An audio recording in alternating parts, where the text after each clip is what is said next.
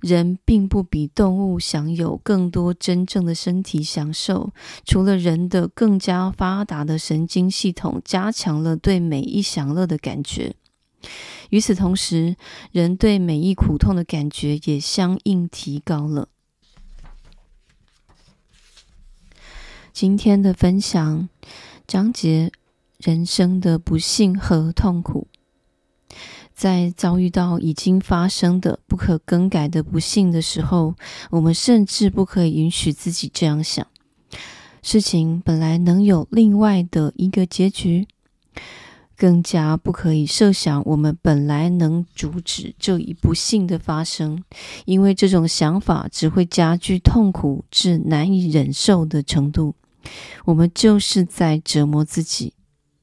在遭遇不幸时，那些难以放松自己心情的人，必须以命运论的观点安慰自己，因为命运论告诉人们这样一个真理：所有发生的事情都必然发生，不可避免。如果我们的轻率、鲁莽要为我们的不幸负上部分责任，通常都是，那么。对当初如何才能防止不幸的发生进行一番反复的、令人痛苦的思考，则是我们应该执行的某种有益的体罚。我们可以吃一堑长一智，这对以后将来都大有益处。痛苦向人的整个生存清清楚楚地表示，痛苦就是这一生的宿命。人生深陷于痛苦之中而无法自拔。我们夹杂着泪水来到人间，根本上，人生的历程永远都是悲剧性的，而要离开的时候，就更是悲惨的情形。如果痛苦不是我们生活最接近和直接的目的，那我们的生存就是这世上最违反目的的东西了。如果认为在这世上无处不在的源自匮乏和困难，这些密不可分的那些永无穷尽的痛苦没有任何目的，纯粹只是意外，那这一假设就是荒谬的。如果认为在这世上无处不在的源自匮乏和困难，这些密不可分的那些永无穷尽的痛苦没有任何目的，纯粹只是意外，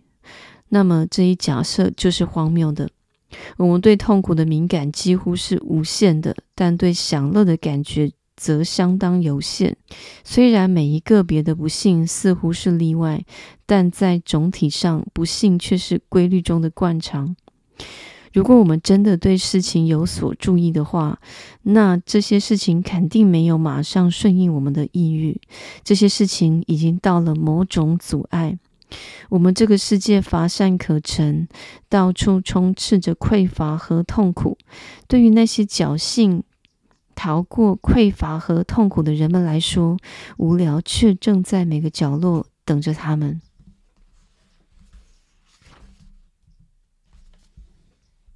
一切阻碍、抵触或者拂逆我们抑郁的事情，也就是所有让我们不快和痛苦的事情，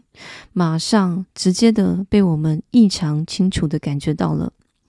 正如我们不会感受到整个健康的身体，只会觉得窄鞋子夹住脚趾头的一处小地方，同样，我们不会考虑到所有进展顺利的事情，只会留意鸡毛蒜皮的烦恼。痛苦、不幸，恰恰就是肯定的东西，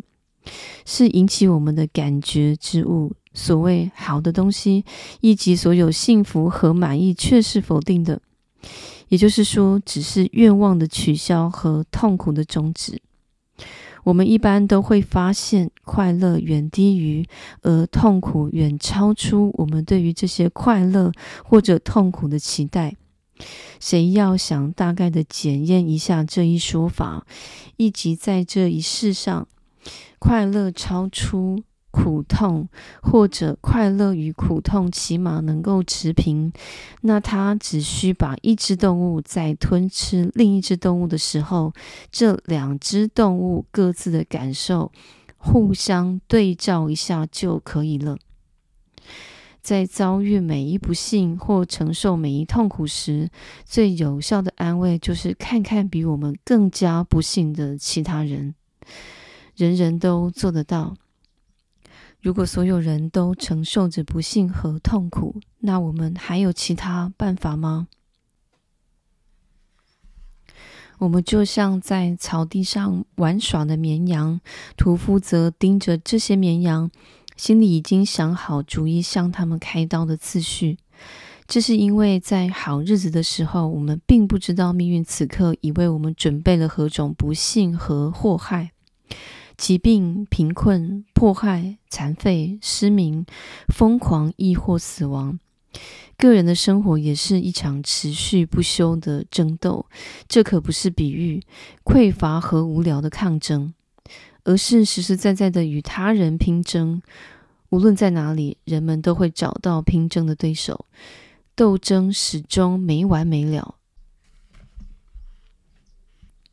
时间每时每刻逼催着我们，从不让我们从容喘息。它在我们每一个人的后面步步紧跟，就像挥舞着鞭子的狱卒。因而，我们的生存平添了不少痛苦和烦恼。只有那些落入了无聊的魔掌的人，才逃过了这一劫。正如没有了大气的压力，我们的身体就会爆炸。同样，人生没有了匮乏、艰难、挫折和厌倦，人们的大脑傲慢就会上升。就算它达不到爆炸的程度，也会驱使人们做出无法无天的蠢事，甚至咆哮、发狂。无论何时，每个人都确实需要配备一定份额的操劳，或者担心，或者困苦。正如一艘船需要一定的压舱物才能走出一条笔直和稳定的航线一样。匮乏、操劳、忧心固然是几乎所有人终其一生的命运，但如果人们所有的欲望还没来得及出现就已经获得满足，那人们又将如何排遣自己的生活时间？衡量一个人的人生是否幸福，并不是以这个人曾经有过的欢乐和享受为尺度。而只能是这个人的一生缺少悲哀和痛苦的程度，因为这些才是肯定的东西。无论幸福和不幸以何种复杂多样的形式出现，并刺激着人们追求前者、逃避后者，构成所有这一切的物质基础，却是身体上的满意或者痛苦。这一基础相当狭窄，无非就是健康、食品、免受风雨寒冷的袭击、得到性欲的满足，或者欠缺所有这些。人并不比动物享有更多真正的身体享受，除了人的更加发达的神经系统加强了对每一享乐的感觉。与此同时，人对每一苦痛的感觉也相应提高了。在人的身上被刺激起来的情感，比动物的情感不知强烈了多少倍，情绪的动荡也深沉得多和激烈的多。但所有这些最终也只是为了获得和动物同样的结果：健康、保暖等等。忧虑、恐惧和希望对人的折磨，更甚于此刻现实的苦乐。但动物所感受的苦乐只局限于此刻的现实，动物并没有静思回想这一苦乐的浓缩器，所以动物不会积存欢乐和痛苦，而人们借助回忆和预见却是这样做的。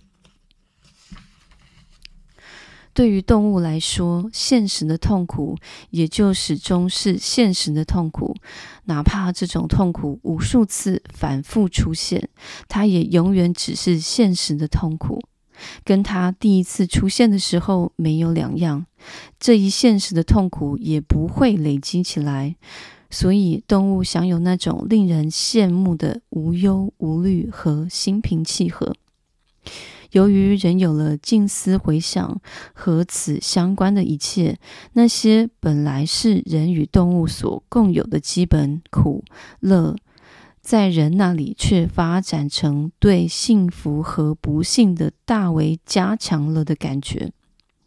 这些会演变成瞬间的，有时甚至是致命的狂喜，或者足以导致自杀行为的极度痛苦与绝望。今天的章节有一点长，没办法把它读完，下次再分享给你们听。